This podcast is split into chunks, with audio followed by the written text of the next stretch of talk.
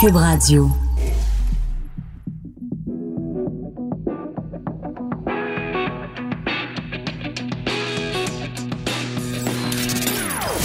Des opinions bien à elle. Sophie Durocher. Son franc-parler ne laisse personne indifférent. On n'est pas obligé d'être d'accord. Bonjour tout le monde, c'est Sophie Durocher, très contente de vous retrouver. J'espère que vous avez passé une excellente fin de semaine. On est lundi, le 16 décembre 2019. Et ben je le disais, c'est ça, j'espère que vous avez passé une bonne fin de semaine. Si vous remarquez un petit peu, j'ai une petite voix aujourd'hui, j'espère que ça vous dérangera pas trop. Pourquoi j'ai une petite voix? Ben je me suis euh, gelée en fin de semaine un petit peu. Samedi, c'était la guignolée. La guignolée du docteur Julien et des centres de pédiatrie sociale du docteur Julien et moi je suis marraine d'un des centres de pédiatrie sociale, celui de Ville-Saint-Laurent, qui est un des endroits à Montréal où il y a les besoins le plus criants en termes d'enfants vulnérables. Et ça fait plusieurs années que je suis marraine de ce centre de pédiatrie sociale. Et donc, chaque année, je participe à la guignolée du docteur Julien pour les centres de pédiatrie sociale. Et c'est pas tellement qu'il faisait froid samedi, c'est juste que, ben, on passe la journée dehors et bon, ben voilà. Résultat, euh, c'est ma voix qui écope aujourd'hui. Mais la raison pour laquelle je vous parle du centre de pédiatrie sociale et de la guignolée de samedi, c'est que chaque année, quand je fais la guignolée, euh, vous savez, donc c'est des bénévoles, on est installé devant des commerces dans la rue et on interpelle les gens leur demandant de donner des sous. Et chaque année, je me fais la réflexion, c'est une occasion pour moi comme être humain d'être en contact avec le meilleur et le pire de ce que l'humanité a à offrir. J'en ai encore eu euh, la preuve, la confirmation samedi, pendant ces heures que j'ai passées avec d'autres bénévoles, bien sûr, euh, qui étaient là pour ramasser des sous. Alors, je vous raconte le meilleur, puis après, je vais vous raconter le pire. Alors, le meilleur, c'est par exemple, euh, on était installé devant un commerce, on était sur la rue Bernard à Outremont, et on était devant un commerce d'une boulangerie, première moisson, pour pas, pour pas les nommer. Et bon, il y a plein de gens qui passent devant la, la boulangerie, et à un moment donné, il y a un jeune qui passe, qui me dit, écoutez, je peux pas vous donner d'argent tout de suite, mais à la fin de la journée, je viendrai vous porter mes pourboires. Moi, je me disais, bah, c'est un jeune. Regarde voir s'il veut venir me porter ses pourboires. Ben, comme de fait, quelques heures plus tard, ce même jeune est ressorti du commerce et avec des mains pleines de, de, pièces de 2, de 1, de 25 sous, tous les pourboires qu'il a eus pendant la journée, il est venu nous les porter dans notre petite boîte de bénévoles. Et là, je peux pas vous dire à quel point ce geste-là, puis ils sont deux collègues, une, jeune fille aussi plus tard est venue faire exactement la même chose. Je peux pas vous dire à quel point ce geste-là nous a fait chaud au cœur. Oui, il y a des gens qui donnent des billets de 5, des billets de 10, des billets de 20, même des billets de 50, même des billets de 100. Mais ces jeunes-là qui ont donné, tu sais, t'es jeune, là, t'es payé au, au, salaire minimum, puis t'en arraches peut-être que tu manges du craft dinner plus souvent qu'à ton tour, mais la journée de la guignolée, tu prends tous les pourboires que tu as fait pendant la journée, tu viens les déposer dans une petite boîte pour les enfants vulnérables. Ça, ça m'a absolument renversé. On était en train de faire la guignolée autre belle histoire, il y a euh, une auto qui se stationne devant euh, devant l'endroit où on était et il y a un papa qui sort avec son jeune de 12 ans et ils viennent nous voir en disant ben moi mon fils à l'école euh, il est obligé de faire 10 heures de de bénévolat pendant l'année. En secondaire 1, c'est 10 heures. En secondaire 2, c'est 15 heures. Secondaire 3, 20 heures, etc., etc., jusqu'à temps qu'il arrive au cégep. Et mon fils a choisi de faire du bénévolat pour la guignoler. Et ce petit garçon-là de 12 ans a passé une bonne partie de la journée avec nous. Il y avait plus d'énergie que tous les adultes réunis et c'était absolument extraordinaire. Alors ça, c'est les belles histoires que je veux vous raconter euh, qui se passent quand on fait la guignolée. Du côté des histoires moins rigolotes, c'est absolument fascinant de voir en 2019 la quantité de gens qui se promènent dans la rue avec des écouteurs. Et quand on a des écouteurs sur les oreilles, le reste du monde disparaît c'est peut-être le fun, c'est vrai que c'est le fun d'être en train d'écouter Cœur de pirate ou d'être en, train d'écouter du Nirvana ou d'écouter du Loud. Mais le monde continue à exister autour de vous et le nombre de personnes qu'on a interpellées et qui ne nous entendaient pas, on n'existait pas, même pas un contact visuel. Et Bon, c'est sûr que nous, on était là pour ramasser les sous pour la guignoler, mais je me mettais à la place des gens, des sans-abri, parce que vous savez, les locaux de Cube Radio sont situés au coin de Sainte-Catherine et Berry Tous les jours, il y a des sans-abri. Tous les jours, il y a des gens qui sont des poquets de la vie, des multi-poquets certaines fois. Mais comment ils se sentent, eux? Ils font, c'est la guignolée tous les jours pour eux. Tous les jours, ils vont demander des sous à des gens qui passent devant eux sans les voir. Alors, un petit peu de respect, quand même si vous avez des écouteurs sur les oreilles, des gens qui vous demandent des sous, au moins faites-leur un sourire, au moins regardez-les. C'est pas parce que vous avez des écouteurs sur les oreilles que le reste du monde arrête d'exister. Tout ça pour dire que tous les centres de pédiatrie sociale du docteur Julien au Québec ont réuni, euh, réussi à euh, soulever 1 million 35 000 dollars. Donc, félicitations, puis merci à vous tous qui avez donné. Et le centre de pédiatrie sociale de Saint-Laurent, dont je suis la marraine, bon, on a réussi à ramasser en cette journée de samedi 40 000 dollars. Alors, 40 000 fois, merci. C'était mon éditorial du 16 décembre 2019. On n'est pas obligé d'être d'accord. Joignez-vous à la discussion. Appelez ou textez. 187 Cube Radio. 1877 827 2346. C'est toute une musique qui me parle de toi. C'est toute une musique qui me suit pas à pas. C'est toute une musique Ah, c'est toute une musique qui revient, mais qui ne reviendra plus, puisque Monique Lérac, que vous venez d'entendre, est décédée dimanche matin, insuffisance cardiaque. Elle avait 91 ans, une formidable ambassadrice des mots euh, des poètes québécois, des Gilles Vigneault, des Félix Leclerc, des Claude Léveillé. On va en parler avec François Dompierre, qui est pas seulement un ami de Monique Lérac, mais qui a été un collaborateur pendant de longues années et surtout l'auteur de sa biographie. François, bonjour. Comment vas-tu aujourd'hui? Très bien, Sophie. Euh, Je suis un peu triste, mais en même temps soulagé parce que euh, Monique est, est décédée sereinement. Je l'ai vue il y a une semaine, enfin une dizaine de jours en fait, à la, à, à- à la résidence où elle demeurait. Et on a fait de la musique ensemble. On a joué Mm. les- ses anciennes chansons. Puis c'était extrêmement émouvant. Il y avait des gens qui étaient là aussi. Euh, alors euh, j'ai j'ai eu l'occasion de la voir donc très récemment. Et euh, suite à ce que tu dis, je pense qu'elle elle- elle mériterait des, des funérailles nationales parce que c'était une femme qui a été extrêmement présente à une période charnière du Québec. Absolument. C'est très important. tu sais. Oui. Alors, euh, c'est vraiment une femme extraordinaire. Alors, c'est c'est ça, parce que je disais, une ambassadrice, c'est vraiment la façon dont je vois le rôle qu'elle a joué, parce qu'elle a pris des chansons des auteurs, compositeurs euh, québécois qui euh, chantaient le pays, même si le pays n'est pas encore fait, mais qui chantaient le pays, qui chantaient notre hiver, qui chantaient nos, nos, nos, nos, nos peurs, nos angoisses, nos joies. Et elle est allée porter cette parole-là sur les plus grandes scènes du monde, que ce soit au Ed Sullivan Show ou que ce soit en Pologne ou en France ou au Liban. C'est quand même ça le rôle qu'elle a joué.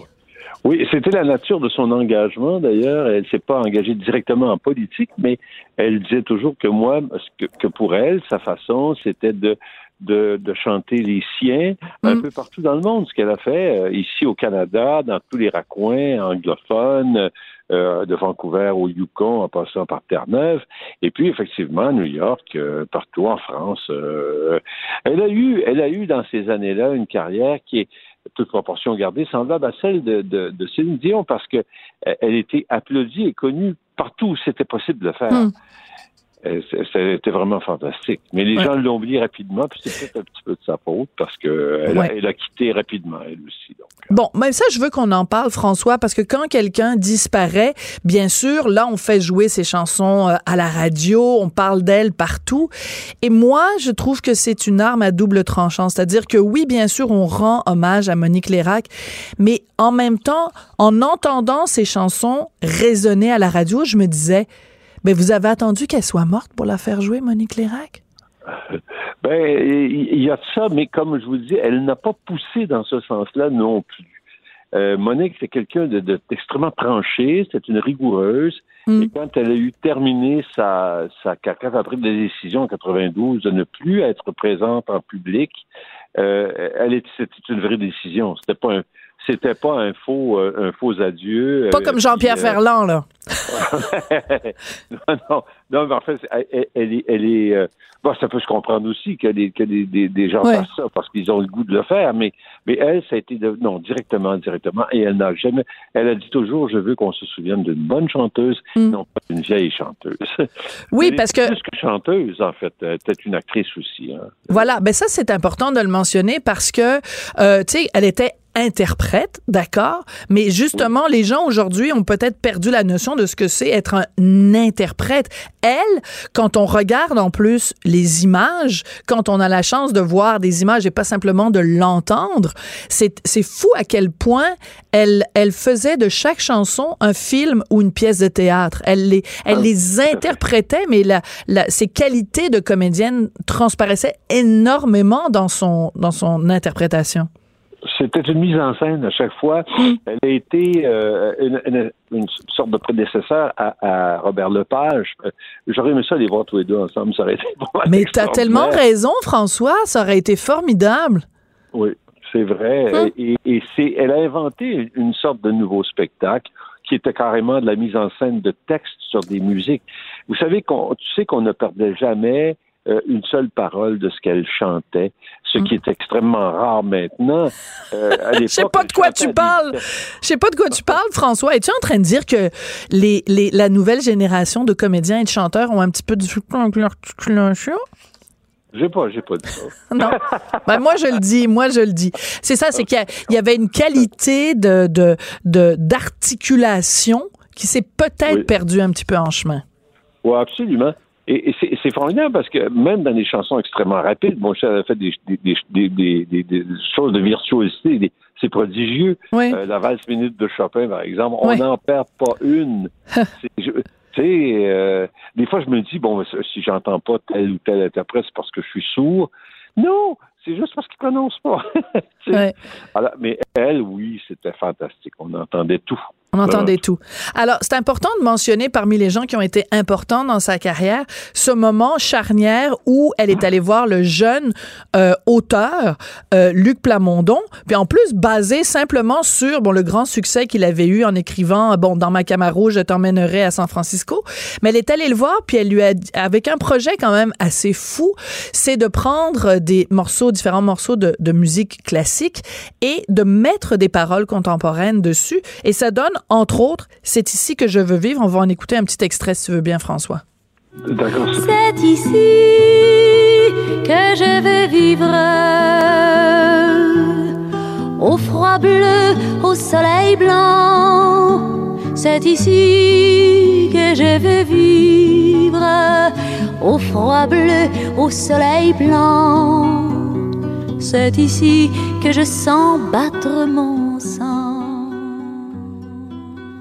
C'est encore une fois, c'est une célébration du Québec aussi à travers les paroles de Luc Plamondon. On s'en sort pas avec Monique Lérac, hein? Ah, c'est, vraiment fantastique. Et tu sais comment ça s'est passé? Il est allé chez elle comme comme écrivain en résidence, en fait, comme auteur en résidence, et tous les, il travaillait de nuit, et tout le matin, elle se levait, pour aller vérifier ça, ah oui, ça, ça me convient. Ça, peut-être un peu moins. Et elle dirigeait un peu la chose, c'était tout à fait Monique. Mais lui a, vraiment euh, fait ses premières armes-là, hein. ses, premières chansons.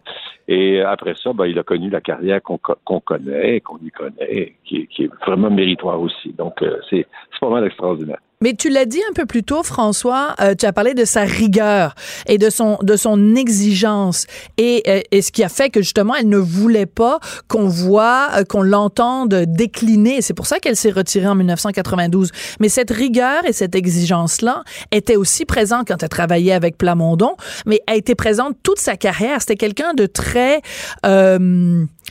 ben, pas nécessairement toujours facile de travailler avec elle, puisque justement, elle avait le niveau d'exigence très, très, très élevé.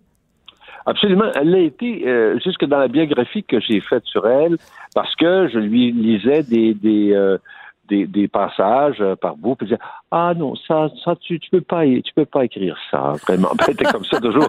Avec, avec un accent qui, avait, qui, était, qui était resté français parce qu'elle a vécu à Paris beaucoup. Donc, et, et elle me reprenait, elle disait, non, non, Mm. même si tu plantes les décors, ça, je veux bien que tu plantes les décors, mais il faut quand même dire les choses exactement telles qu'elles Mm. se sont passées. Et puis, elle, elle- a été ma première lectrice et ma première correctrice. Par contre, ce qu'elle a aimé, elle a été très, très encourageante. C'était formidable de travailler avec elle, mais ça a été long parce que c'est une rigoureuse, justement. Ouais. Et euh, c'est important de mentionner, bon, on en parlait un petit peu plus tôt, euh, du, du fait que bon, c'est son propre choix, bien sûr, de se retirer. Mais quand même, au Québec, on a, on a beau avoir euh, les mots "je me souviens" écrits sur notre plaque euh, d'immatriculation, il reste qu'on est un peuple qui oublie et qui oublie parfois les, nos plus grands, euh, que ce soit nos, nos compositeurs, que ce soit nos auteurs, que ce soit nos interprètes, que ce soit bon à tous les niveaux, on a tendance à les oublier. Et j'ai trouvé ça très intéressant à un moment donné quand euh, Marie-Hélène Thibert a repris la chanson Pour cet amour, parce que pour moi, c'était Pour cet amour, c'est vraiment une chanson Monique Léraquienne, mais oui, il a oui. fallu, il a fallu que ce soit Marie-Hélène Thibert qui l'interprète pour redonner une deuxième vie à cette chanson-là. On va écouter la version originale, donc Monique Lérac qui chante Pour cet amour. pour cet amour qui vient au monde, pour cet amour qui vient de toi. Chaque seconde ne m'éloigne jamais de toi, jamais de toi. Faut-il vrai que la terre est ronde? Écoute, je, je chantais par-dessus elle, c'est un scandale. Je chante complètement faux comme une casserole insupportable. Je devrais jamais faire ça. Mais écoute, tu, on peut pas s'en empêcher. Quand Monique Lérac chante, on a juste envie de, de, de suivre son souffle d'inspiration Oui, est tellement fort. Oui, c'est vrai. Écoute, moi, il m'est arrivé une, une- tellement une belle histoire avec elle. Raconte. J'ai, euh, elle, elle est- venue manger à la maison avant que j'écrive cette, cette biographie. Ouais. Et à la fin du repas, bon, elle me disait pendant tout le repas, je ne chante plus, je ne chante plus, je ne chante plus. Mais j'ai eu une espèce de, d'inspiration et j'ai commencé l'introduction de cette chanson-là, euh, pour cet amour qui est au monde, sur mon piano vers minuit et demi, une heure moins quart. Elle s'est levée, elle est arrivée près du piano, s'est appuyée, s'est fermée les yeux et telle qu'en elle-même, elle s'est mise à chanter ça et on était trois. Et il y en avait deux qui pleuraient, moi, dire une affaire, Mm. moi puis ma blonde, on était, euh, ça avait pas d'allure. C'est vraiment très émouvant d'entendre chanter ça, pour nous seulement. Mm. Alors, Ben, écoute, tu me le racontes, puis j'ai les larmes aux yeux, François. Tu as vécu un moment de, de, il y a de- un ange qui passe là, c'est le genre de, de Oui, oui, oui, oui. C'est le genre de souvenirs que tu mets dans ta boîte à souvenirs et que quand, quand tu traverses des moments plus difficiles, tu, tu les ressors pour te dire que bon, la vie est belle et fait- nous fait parfois des, des bien beaux euh, des bien beaux cadeaux.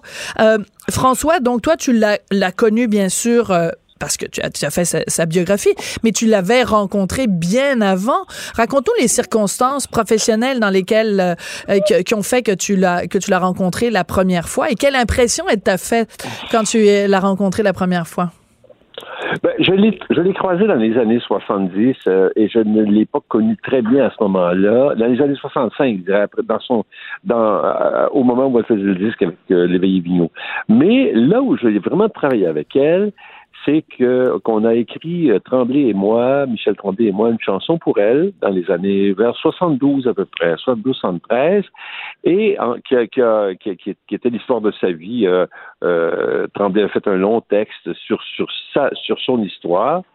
Et puis ensuite de ça, j'ai travaillé pendant sur trois disques avec elle, mais avec Félix Leclerc. C'est les disques de Félix, en fait, dans lesquels elle faisait des voix. Et là, on s'est très bien connus. Et d'ailleurs, je l'ai tutoyé. C'est bizarre parce que je suis le seul des pianistes euh, avec Denis Larochelle, des, des, des gens, des musiciens, en fait, qui ont, qui ont travaillé avec elle, qui la tutoie. André Gagnon l'a toujours vous voyez. Michel Marc Bouchard le, la vous voit aussi.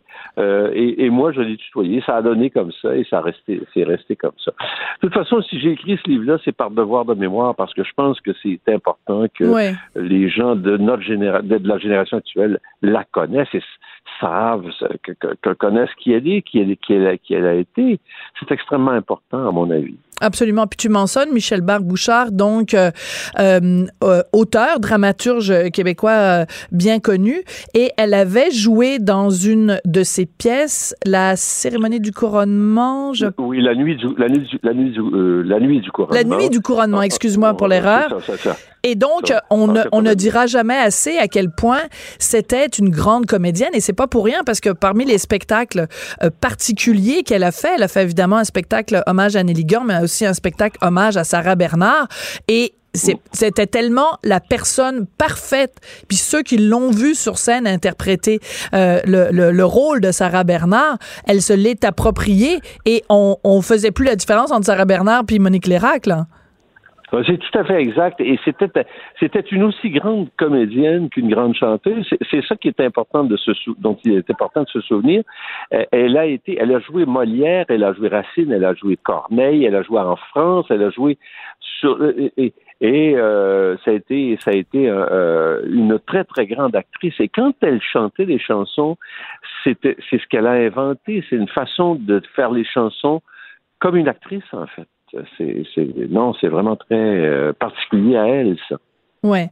Ben écoute, euh, mes condoléances François parce que quand on perd euh, une une amie, une collaboratrice, quelqu'un dont on a été si près, quand on écrit la biographie de quelqu'un, ça ça rapproche.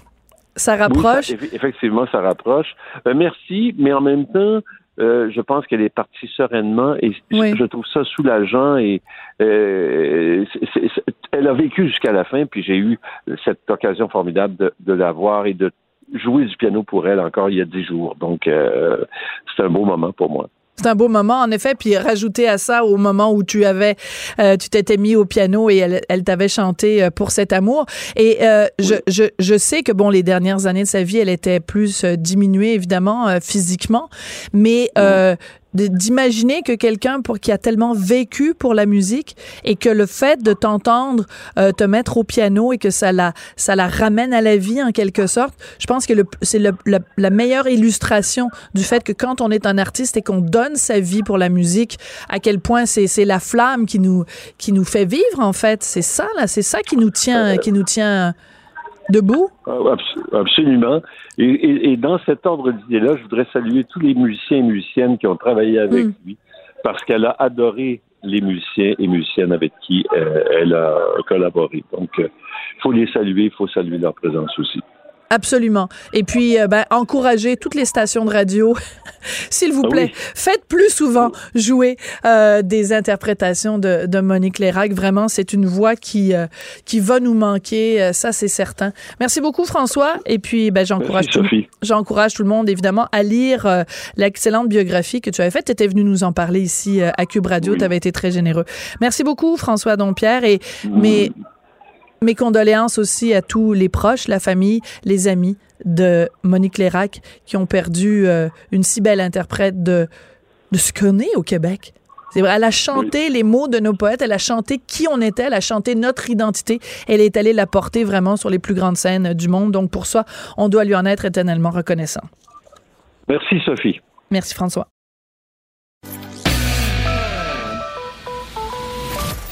Cette dernière chronique fait jaser? Écoutez pourquoi. On n'est pas obligé d'être d'accord. Cube Radio. Alors, la semaine dernière, on a vu des retraités de groupe Capital Média venir manifester devant non seulement les portes closes de Power Corp, mais les gens de Power Corporation avaient même pris la peine d'enlever les poignées de porte devant, euh, sur les portes de leur entreprise pour s'assurer que ces vilains retraités ne puissent pas rentrer à l'intérieur euh, du siège social de l'entreprise. C'est assez méprisant. Je pense qu'on a été plusieurs à être très choquée de ça. Et euh, Mylène Moisan, qui est chroniqueuse euh, au Soleil, a écrit un texte qui a beaucoup, beaucoup circulé en fin de semaine, qui s'intitule Les poignées de porte de Power Corporation. Bonjour Mylène. Bonjour Sophie. Mylène, je voulais bien sûr euh, qu'on parle de ton texte, mais je dois te dire qu'il y a une nouvelle qui vient de tomber il y a quelques minutes seulement. Je ne sais pas si tu es au courant ou pas. Euh, le financement a été trouvé pour la relance du groupe Capital Média. Donc, vu que j'ai une employée de groupe Capital Média au bout de la ligne, je veux ta première réaction à ben froid, Mylène, s'il te plaît. Je viens, je viens tout juste de l'apprendre euh, presque en même temps que vous. Euh, donc, effectivement, c'est une excellente, excellente nouvelle. donc, à quelques jours là, du passage devant le juge pour officialiser tout ça. donc, comme on peut dire, là, ça serait chose faite et à partir de mercredi, le modèle changera pour un modèle coopératif et espérons avec un avenir radieux devant nous. Oui, et puis je, on, on se le cachera pas là. Je veux pas non plus euh, faire euh, du euh, human interest de, bas étage, mais à quelques jours de Noël quand même, c'est une nouvelle qui se prend bien parce que passer le temps des fêtes en ayant cette épée de Damoclès autour de la tête, ça aurait pas été agréable pour qui que ce soit. Ben, c'est sûr que ça a été difficile. Les trois derniers mois ont été assez pénibles. Euh, c'est sûr qu'on croyait beaucoup à ce projet de coop, mais euh, évidemment, euh, quand on a commencé à en parler, il y avait encore très très loin de la coupe aux lèvres. Là, c'est quand même dans des délais extrêmement serrés. C'est une, structure qui est très compliquée. C'est un financement qui est extrêmement ambitieux. Là, je veux dire, on s'entend que demain matin, on sera pas rentable. Donc, il fallait mm. absolument avoir les, les, les reins assez solides pour soutenir un plan sur cinq ans. Euh, donc, euh, on a travaillé très, très fort. Là. Je sais que chez nous, au Soleil, il y a des gens qui ont travaillé très fort. On a fait même un spectacle bénéfice. Mm. Dans tous les journaux du groupe, là, il y a eu beaucoup de choses qui ont été faites. Euh, il y a eu même des cafés qui ont été faits là, dans certaines régions pour financer. Donc, c'était vraiment, vraiment quelque chose. On, on était vraiment là, très impliqués dans, dans, dans, ce projet-là. On y croyait beaucoup. mais évidemment, il y avait toujours l'épée de Damoclès là, il y avait toujours l'épée de Damoclès là au-dessus de nos têtes là, pour euh, tant que c'était pas euh, c'était pas conclu là. donc euh, là ça semble bien euh, ça semble bien là regardez là c'est sûr qu'il reste l'ultime étape là, là on peut pas devancer le, tribunal mercredi qui devrait officialiser tout ça mais en tout cas ce que ce que moi ce que j'en comprends là c'est que les, toutes les conditions là mm-hmm. seraient présentement réunies là pour que ça ça soit faite il y a mon collègue Pierre Couture euh, qui donc euh, écrit dans les pages économiques du Journal de Montréal, Journal de Québec, qui dit que euh, selon ce que lui a appris, le mouvement des jardins va faire partie de l'aventure. Alors on se rappellera, il faut quand même le rappeler que quand on avait fait appel à, une sorte de, financement ouvert, ben les mouvements des jardins avaient regardé les dossiers, avaient regardé les, livres et puis avaient décidé de ne pas investir et ben s'était fait rabrouer par le gouvernement Legault en disant ben là euh, retournez faire vos devoirs, ça a créé tout un tout un conflit en plus avec des gens à Québécois. Bon, on rentrera pas là-dedans, mais de savoir aujourd'hui que Mouvement des Jardins va s'impliquer, euh, Mylène, comment tu réagis à cette nouvelle-là? Je suis pas au courant du détail, là. Peut-être que tu l'es plus que moi, mais euh, mais effectivement, mais si ça si ça aura permis là de, de, de, préciser le projet ou de, de donner des garanties supplémentaires pour que le projet soit peut-être plus solide, euh, tant mieux. Puis si Desjardins euh, maintenant il trouve son compte, là, ben c'est une excellente nouvelle. Oui. Euh, donc, pour euh, conclure sur ce dossier-là, euh, il faut aussi spécifier, quand tu disais, bon, tout le monde a travaillé très fort, euh, une partie de ce plan financier qui est extrêmement complexe, euh, il comprend, entre autres, le fait que vous, les employés, vous avez accepté, je pense que c'est 5% de réduction de, de votre salaire pour pouvoir contribuer à la relance des journaux. Est-ce que je me trompe? C'est ça le chiffre? Oui, c'est exact, c'est 5 sur 5 ans. Donc, c'est notre contribution là, euh, à, l'aventure. Mais en fait, c'est un peu l'équivalent de notre part sociale. Donc, c'est une c'est une diminution de salaire, mais euh, à, long terme, là, si jamais là, euh, on, quitte notre emploi ou on part à la retraite, ben, on pourra, comme dans n'importe quelle coopérative, là, récupérer cette part sociale-là. D'accord. Donc, alors... donc, c'est un sacrifice à court terme, mais je pense que le jeu en vaut la chandelle. C'est mieux 95% d'un salaire que zéro. Que zéro. Ben oui, tout à fait.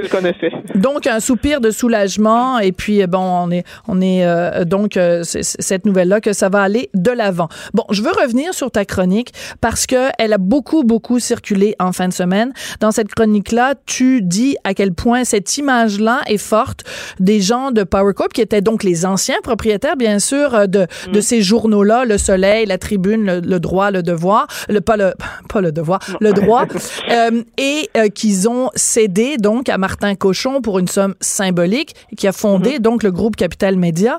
Mais les retraités, eux, vont se retrouver à partir du mois de janvier avec 30 de moins de retraite et l'accueil qu'ils ont eu au siège social euh, des, des démarrais de Power, c'est du mépris. Ah, c'est, c'est, on peut prendre tous les synonymes. Là. J'avais le mot outrecuidance. Moi, c'est celui qui m'est venu en tête. Euh, le premier, l'outrecuidance, c'est une coche au-dessus de l'arrogance. C'est du mépris, à mon avis. Euh, c'est vraiment une espèce de de, de, de, de, de, de se prendre ou de se passer au-dessus de, de tout le monde et de ne pas considérer là, les, les gens. Euh, surtout, et, c'est des gens qui ont contribué à notre richesse, il faut quand même pas l'oublier. Euh, et je rappelais aussi dans le texte, là, il, y a, il y a plusieurs années, euh, les gens de, de Power Corporation étaient venus voir euh, la, la mhm. tribune pour leur demander une diminution de salaire de 5% parce que les, les temps étaient difficiles et les, les salariés à ce moment-là avaient consenti une baisse de salaire de 5% qu'ils n'avaient jamais revu eux. Euh, et aussi nous, pendant qu'on était euh, propriété de Power Corporation, euh, on a eu Power Corporation a eu un congé de cotisation. donc c'est ça qui, qui était vraiment vraiment fâchant dans ce dossier-là, c'est que nous on, a l'impression d'être des dons de la farce. On a toujours un peu consenti à, ce que l'employeur puisse lui avoir des congés, avoir des diminutions de, de, de cotisation. Et là, ça se retourne un peu contre nous parce qu'on parle beaucoup des retraités. Là, c'est effectivement les retraités qui sont les plus touchés parce que à partir du 1er janvier, mm. là, c'est, c'est 30 qui, qui perdent. Puis nous, ben, comme, comme tu disais en, d'entrée de jeu, là, on a une bonne nouvelle parce que ça, ça semble bien regarder pour la suite, mais quand même, il faut pas oublier que même ceux qui travaillent encore comme mm-hmm. moi, comme d'autres, qui avons contribué, moi, depuis 20 ans, euh, à ce fonds de retraite-là, c'est, ça, ça passe à la trappe là, comme tout le monde. Là. Oui, c'est ça. Donc, c'est, vraiment fâchant de, de voir là, qu'il n'y a rien qui puisse euh, empêcher des, des, des, entreprises qui sont encore prospères euh, de, de, de, se soustraire à leurs obligations parce que c'est pas une faillite classique où c'est vraiment le, le, le, le propriétaire qui, qui, qui, est sur la paille et qui, qui ne peut plus assumer ses responsabilités. Là, on parle de, de transfert de propriété, euh, de, c'est une espèce de, de, de je dirais peut-être pas le mot manigance, là, mais c'est une espèce de jeu de, de créatif là, de, de transfert de propriété qui fait en sorte que les gens se soustraient à leurs obligations. Et, et même le vice-président, un des vice-présidents de Power Corporation disait que même lorsqu'ils étaient propriétaires des journaux, ils n'avaient aucune obligation légale de soutenir les, fonds de retraite. À mon avis, c'est inacceptable. Oui, c'est ça, parce que tu le dis très bien dans ton texte, et de toute façon, c'est la question qui se pose depuis le début. Il y a une différence entre ce qui est légal et ce qui est moral. Donc, ils ont peut-être raison si on regarde l'alinéa 22B dans un, dans un codicile, dans, dans un texte de loi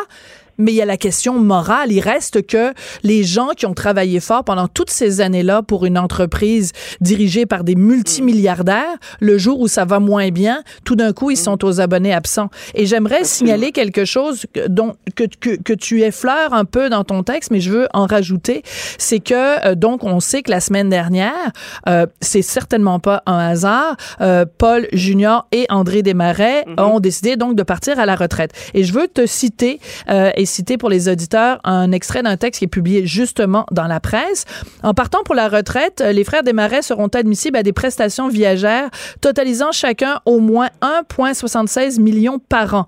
Euh, mm. Après le gain de 2,52 par action de Power en bourse vendredi, la valeur de chacun de ces deux blocs d'actions de la préfusion s'est accrue de 38 millions de dollars en une journée. Voilà. Fin de la hein? citation.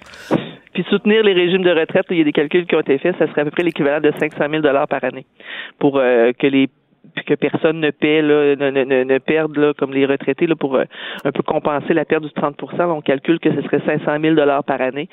Puis ce qui est encore plus fâchant, c'est qu'on voit que dans certains cas, les démarrés ne sont pas insensibles parce qu'ils ont soutenu le, le, régime de retraite des employés de la, de la presse euh, qui doit être beaucoup plus euh, beaucoup plus coûteux parce que la presse a beaucoup plus d'employés et, forcément plus de retraités à soutenir. Donc euh, de, de voir qu'il y a deux poids deux mesures que dans un cas on soutient les, les retraites et dans l'autre mhm. cas ben, on laisse complètement tomber.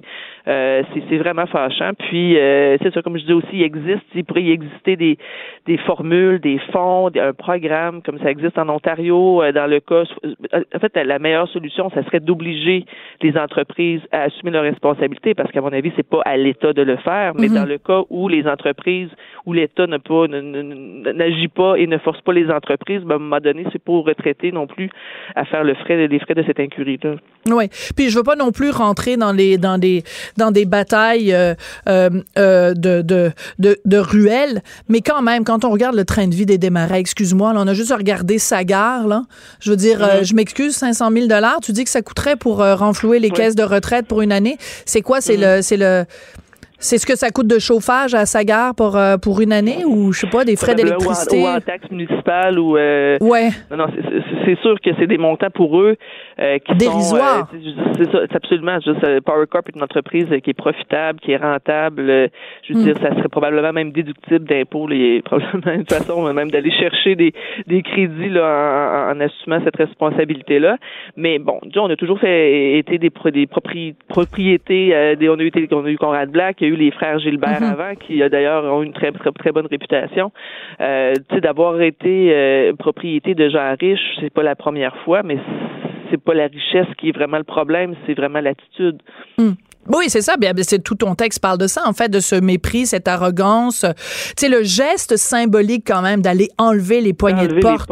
Ça, c'est moi, ça, c'est vraiment ça fait mal. l'élément déclencheur parce que, en plus, dans, dans une des photos que j'ai reçues là, après la publication de la chronique, on voit les, les poignées de porte qui sont euh, déposées au sol. Euh, c'est, c'est, c'est comme si on avait cru que les retraités allaient les arracher et s'en servir comme pour fracasser les, les, les fenêtres. Là, c'est un peu euh, c'est un peu surréel de, de, de, juste de, de, penser à cette image-là. Là. Oui, c'est une image extrêmement forte. Écoute, il y a, y a bien des informations qui sont sorties aussi au cours des dernières semaines. Euh, quand on parle du, du, du, enfin, du fiasco un peu qu'a été euh, Groupe Capital Média, et c'est sorti, et cette information-là est sortie dans la presse, c'est ça qui est le plus surprenant, c'est Francis Veil qui avait écrit ça la semaine dernière, comme quoi euh, euh, Martin Cochon, quand il a repris les journaux euh, en question, se payait un salaire de 500 000 dollars par année. Et on a appris par la suite que quand Dominique Anglade, qui était à l'époque ministre de, de, de l'économie ou de, l'industrie, peu importe, qu'elle avait accordé un prêt de 10 millions au groupe, qu'elle ne s'était pas assurée dans mmh. le plan que d'aide à Groupe Capital Média qu'il n'y avait pas une petite clause quelque part qui disait bon, on vous donne de mm. l'argent, mais on aimerait ça que les hauts dirigeants euh, se mettent pas la main dans le plat de bonbons. Ouais, ben, ben, le problème c'était aussi posé avec Bombardier. Hein. Je sais que Bombardier aussi a eu des, ben des, moments où on apprenait que les dirigeants euh, avaient une belle vie et, ah que des beaux bonus. Euh, oui, exactement. Donc, je sais pas si c'est une clause qui devrait être euh, vraiment prévue pour les prochaines les prochaines subventions. Effectivement, je pense que ça pourrait faire partie là, des, des, des, des, des conditions de base là, quand on demande de l'argent à l'État, de au moins euh, montrer l'exemple et de, et de soi-même euh, faire preuve d'un peu de, de, retenue. Mais bon, euh, ça n'a pas été fait, puis bon, c'est ça qui est arrivé. Mais en même temps, sur deux ans, avec les pertes financières qu'on avait par rapport aux revenus, par rapport aux dépenses, là, je sais pas si si c'était accordé un salaire de 150 000, 200 000 dollars, ça fait, si ça aurait fait une grosse différence en bout de ligne. Oui, mais en même temps, tu sais, quand on parle des poignées de porte des démarrais, on est dans les symboles. Et je pense que euh, un, quelqu'un qui n'était pas reconnu comme étant un homme d'affaires, Martin Cochon, mhm. euh, qui prend ces journaux-là euh, et qui veut donc faire une relance économique et qui veut les amener au 21e siècle. Il me semble que mhm. la première chose que tu fais, c'est que tu t'arranges pour que financièrement, au moins toi, tu donnes l'exemple, tu te serres un petit peu la ceinture. C'est comme si tu demandais aux autres de serrer la ceinture, mais toi, tu t'en vas au buffet free for all. C'est, tu sais, le symbole est là aussi quand même. Et surtout que c'est la même somme qui pourrait permettre de, de, ben de, de, d'atténuer la perte des retraités, le, fameux 500 000 dollars. Effectivement, c'est un montant qui, est très très qui est très important, qui, qui pour nous nous fait nous fait sursauter parce qu'on n'est pas dans ces euh, dans, ces sphères là, disons.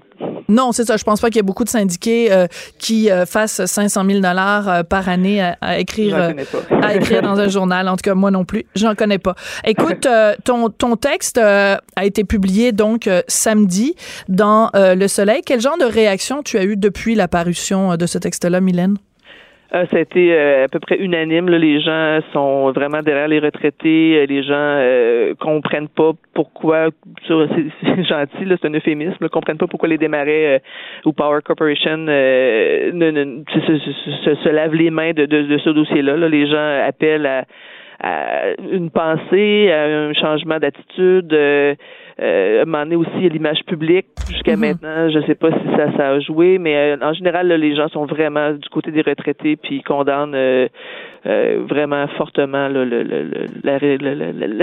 puis le comportement là, des, de, de, Power Corporation. une question délicate, Mylène, puis tu vas peut-être choisir de ne pas y répondre j'ai pas lu de texte dans le journal La Presse se portant à la défense des pauvres retraités de groupe Capital Média. Euh, j'ai pas lu de texte dans la presse euh, dénonçant euh, les poignées de porte. Est-ce que ah, ça, c'est leur choix. Ben, je sais que la presse a quand même bien suivi le, dossier, là. Je, par Francis Veil, d'ailleurs. On a, moi-même, j'ai, des fois appris un peu ce qui se passait, là, par Francis Veil. Euh, il y a peut-être pas eu de chronique sur le ton de la mienne, euh, mais. non, mais je parle de chronique d'opinion, là. Tu sais, il y en a des gens qui donnent des opinions dans le journal de La Presse. J'ai pas lu ben, un élan de solidarité euh, journalistique envers, alors qu'il y en a eu dans le journal de Montréal. Oui, oui, journal de ben il y a, peut-être une question aussi euh, qui, qui, dépasse le, le, le, simple le personne, je sais pas, mais bon, euh, ça va par les choix éditoriaux. Moi, j'ai choisi de le faire parce que je pense que c'était nécessaire de, de mm. De, de, de, le dire, de, de, de, dénoncer ça, euh, absolument. Mais bon, si, si eux l'ont pas fait, c'est un choix qui leur, qui leur revient. D'accord. Ben écoute, Mylène, je vais te souhaiter un joyeux Noël. Et toi aussi? Et euh, bon, tu dois quand même pousser un grand euh, soupir de soulagement. Et écoute, euh, en tant que on va, attendre, on va attendre mercredi pour. Oui, oui, bien sûr. On va garder une petite gêne jusqu'à mercredi, mais disons que. Bien sûr, mais ça regarde bien, comme on dit. Ça regarde bien. Exactement. Ça regarde bien. voilà. Et ben écoute, salutations aussi par le biais de de ce de cette entrevue qu'on qu'on fait ensemble à tous les retraités actuels. Et toi, tu es une future. À un moment donné, toi aussi, tu vas partir à la retraite. Donc, ben bon courage dans dans dans tout ce dossier-là c'est pas toujours, euh, c'est pas toujours euh, évident. Effectivement, merci. Merci. Bye bye. Mylène Moisan, qui est chroniqueuse au journal Le Soleil et qui écrit donc, euh, cette chronique dans laquelle elle parle de l'attitude arrogante et méprisante des gens de Power Corp face à leurs anciens employés. Tout le monde a droit à son opinion. Elle requestionne, elle analyse, elle propose des solutions. Sophie Durocher. On n'est pas obligé d'être d'accord. C'est la période de l'année où il y a des parties de bureaux, c'est la période de l'année où il y a des parties de famille, où il y a des parties dans les universités. Tout le monde est sur le party. Puis, évidemment, les parties, en général, ça inclut de l'alcool. Écoutez, il y a une histoire absolument incroyable qui s'est passée en fin de semaine. Une femme de 28 ans qui a été interceptée samedi après-midi. Elle est conduite avec les facultés affaiblies. Elle a échoué le test de l'éthylomètre. Elle avait des échantillons d'haleine de plus du triple de la limite permise. Femme de 28 ans. Ça s'est passé donc euh, dans MRC de Charlevoix sur la route 138 près de Petite-Rivière euh, Saint-François. Bref, on va parler de tous ces excès du temps des fêtes, en particulier dans les universités, mais pas que, avec Hubert Sassi, qui est directeur général d'Éduc Alcool. Bonjour, Monsieur Sassi. Bonjour, madame.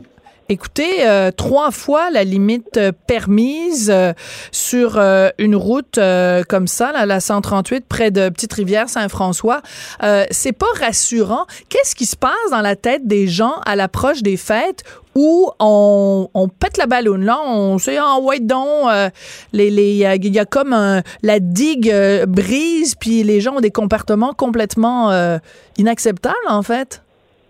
Je vais vous dire que nous, nous vivons dans un monde où euh, il y a moins de place qu'il y avait pour tout ce qui est au centre et beaucoup plus de place pour tout ce qui est extrême. Hmm. Et c'est un peu ce à quoi nous assistons, pas seulement sur les réseaux sociaux, pas seulement dans les conversations, pas seulement dans les lignes ouvertes, mais dans tout, y compris dans les comportements des gens.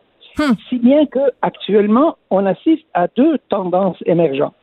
La première, c'est celle qui consiste à dire je touche pas à l'alcool, c'est épouvantable, ça, euh, on, on, est, on, va être sobre, on va, enfin, on confond d'ailleurs la sobriété et l'abstinence parce que être sobre, c'est consommer avec modération, mais ça, c'est une autre histoire. Et donc, on fait la promotion des boissons sans alcool, dont, dont nous, à Éducalcool d'ailleurs, puisque nous avons un site qui propose des recettes sans alcool. Donc, ça d'un côté.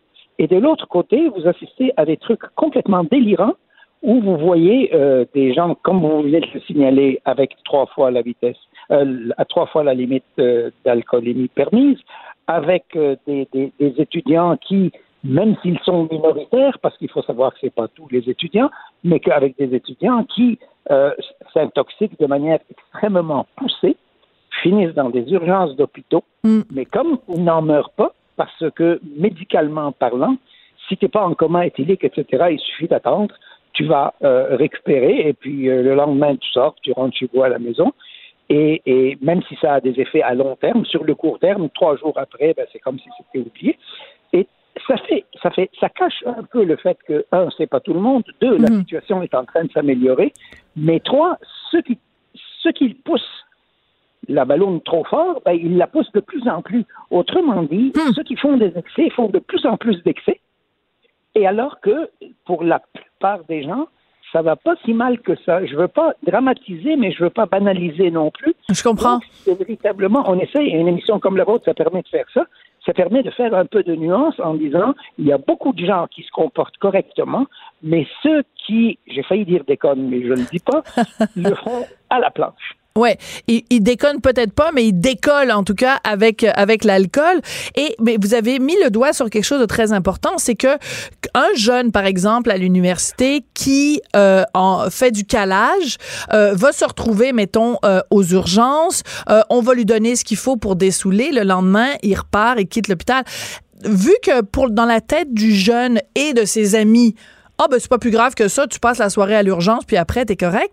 On, se retrouve face à un problème médical, mais qui est pas qui, a, qui en apparence n'est pas si grave que ça. C'est pas un peu ça le danger? Oui, bien, bien sûr, absolument, mais il faut savoir que entre l'intoxication aiguë et le coma éthylique, la ligne est très, très, très mince pour franchir.